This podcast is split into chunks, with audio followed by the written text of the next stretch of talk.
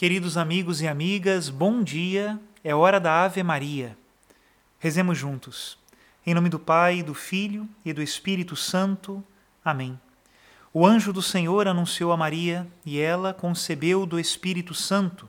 Ave Maria, cheia de graça, o Senhor é convosco.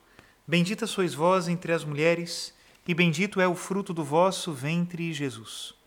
Santa Maria, Mãe de Deus, rogai por nós, pecadores agora e na hora de nossa morte. Amém.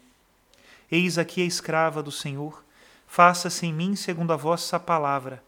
Ave Maria, cheia de graça, o Senhor é convosco. Bendita sois vós entre as mulheres, bendito é o fruto do vosso ventre, Jesus. Santa Maria, Mãe de Deus, rogai por nós, pecadores, agora e na hora de nossa morte. Amém. E o Verbo de Deus se fez carne e habitou entre nós Ave Maria, cheia de graça, o Senhor é convosco. Bendita sois vós entre as mulheres, e bendito é o fruto do vosso ventre, Jesus. Santa Maria, Mãe de Deus, rogai por nós, pecadores, agora e na hora de nossa morte. Amém. Rogai por nós, ó Santa Mãe de Deus, para que sejamos dignos das promessas de Cristo. Oremos. Infundi, Senhor, em nossas almas a vossa graça, nós vos suplicamos para que nós que conhecemos pelo anúncio do anjo a encarnação de Jesus Cristo, vosso Filho e nosso Senhor, cheguemos por sua paixão e morte de cruz à glória da ressurreição da carne. Pelo mesmo Cristo nosso Senhor. Amém. Em nome do Pai e do Filho e do Espírito Santo. Amém. Queridos irmãos e irmãs, hoje é domingo, dia do Senhor, nós precisamos santificar este dia. E uma vez que nós sabemos que a santidade vem de Deus, que é amor, santificaremos este dia amando a Deus sobre todas as coisas e ao próximo como a nós mesmos.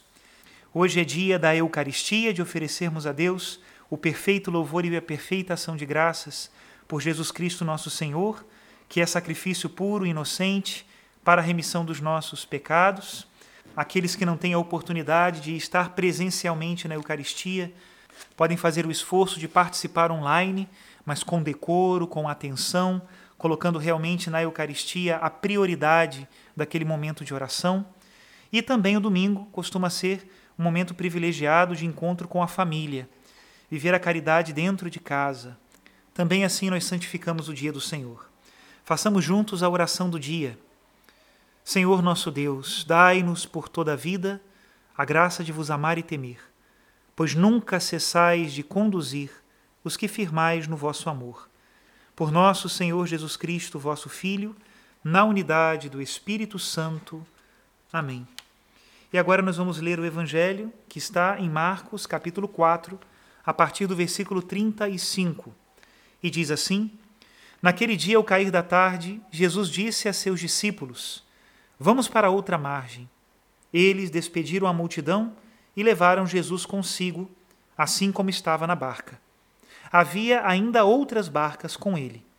Começou a soprar uma ventania muito forte e as ondas se lançavam dentro da barca, de modo que a barca já começava a se encher.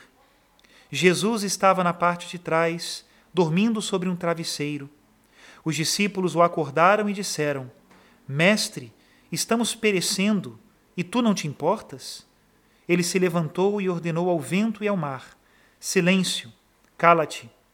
O vento cessou e houve uma grande calmaria. Então Jesus perguntou aos discípulos: Por que sois tão medrosos? Ainda não tendes fé? Eles sentiram um grande medo e diziam uns aos outros: Quem é este, a quem até o vento e o mar obedecem? Palavra da salvação, glória a vós, Senhor. E hoje, para comentar para nós o Evangelho, nós vamos recorrer a um escritor da igreja do século III, Orígenes. Ele escreve assim nos seus sermões sobre o Evangelho de São Mateus: Senhor, salva-nos, que estamos perecendo. Era tanto o temor que tinham, estavam tão perturbados e tão fora de si, que chegaram ao Senhor com grande alteração, sem descanso nem sossego mas muito apressados, e lhe disseram assim: Senhor, salva-nos, que estamos perecendo. Ó bem-aventurados e verdadeiros discípulos de Deus, Tendes convosco ao verdadeiro Senhor e Salvador do mundo, e temeis algum perigo? Tendes convosco a vida, e temeis a morte? Tendes presente ao Criador do mar, e lhe despertais com medo da tempestade? Como? Pois não basta seu poder, mesmo que com o corpo durma, para amansar as ondas e aplacar a tempestade? Mas a isto responderão estes santos e tão amados discípulos Agora nós somos pequenos, somos fracos, não estamos fortificados na fé e por isso tememos, por isso trememos. Ainda não vimos a cruz do Senhor, ainda não fomos confirmados na gloriosa paixão e triunfante ressurreição. Na sua maravilhosa ascensão aos céus, não nos visitou com a vinda do Espírito Santo sobre nós, e desta forma não vos maravilheis de que sejamos fracos e temamos, e por isso mesmo ouvimos muitas vezes que, repreendendo-nos, o Senhor nos chama homens de pouca fé. E tudo o sofremos com amor e humildade para seguir-lhe. Por que estáis tão medrosos, homens de pouca fé? Por que não tendes fortaleza? Por que não tendes perfeita confiança e segurança? Como? E se a morte vos viesse, não seria motivo que com muita constância a sofresseis? Não sabeis que a fortaleza é virtude necessária para sofrer tudo o que nos sobrevém? Qualquer perigo e tribulação, até a própria morte, se sofre com a fortaleza. A fortaleza também é útil para os prazeres, riquezas e honras do mundo, porque com ela nos defendemos para não nos ensoberbecermos, para não nos desvanecermos porque a fortaleza nos ensina a não menosprezar aos nossos inimigos, nem ter em pouca consideração aos pobres, humildes. Ensina-nos como não devemos esquecer-nos de Deus, nem desamparar o nosso Criador, nem ser-lhe ingratos. E de uma coisa vos aviso: que se é necessária a virtude da fortaleza para combater com as adversidades e as dificuldades, para amar-se da fé e sofrer tudo por Deus, não é menos necessária para saber usar das honras, riquezas e prosperidades que o mundo nos dá. Para que não nos sirvam de ciladas em que o diabo nos amarre, pois, porque estáis perturbados, ó homens de pouca fé, se crestes que eu sou verdadeiramente Deus, Criador de todas as coisas, e por isso me seguistes e me tomastes por mestre, como duvidais que o que eu criei esteja em meu poder e ao meu comando? Por que duvidastes, ó homens de pouca fé? Não sabeis que está escrito que aquele que pouco crê será repreendido e o que nada crê será menosprezado? Os fracos na fé serão repreendidos. Os que forem completamente alheios à fé serão castigados.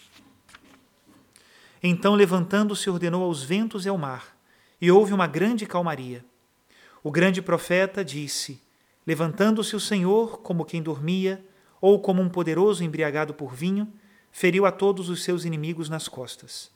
Agora, se levantando, ordenou aos ventos e ao mar, e houve uma grande calmaria. Ordenou aos ventos e ao mar, como seu Criador que era.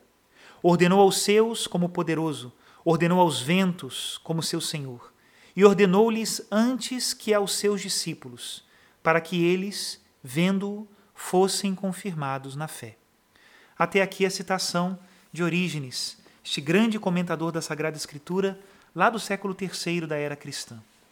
Pedimos a Jesus nosso Senhor que nos dê uma grande confiança nele, que nós possamos ter fé e assim vencermos o medo da tempestade.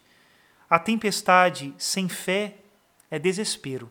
Mas a fé sem tempestade é muito mole, não se fortalece, não se confirma, não é constante. A tempestade com a fé, além de confirmar-nos no homem interior, é uma vitória certa. Que Deus abençoe a todos pela intercessão da bem-aventurada Virgem Maria, em nome do Pai, do Filho e do Espírito Santo. Amém.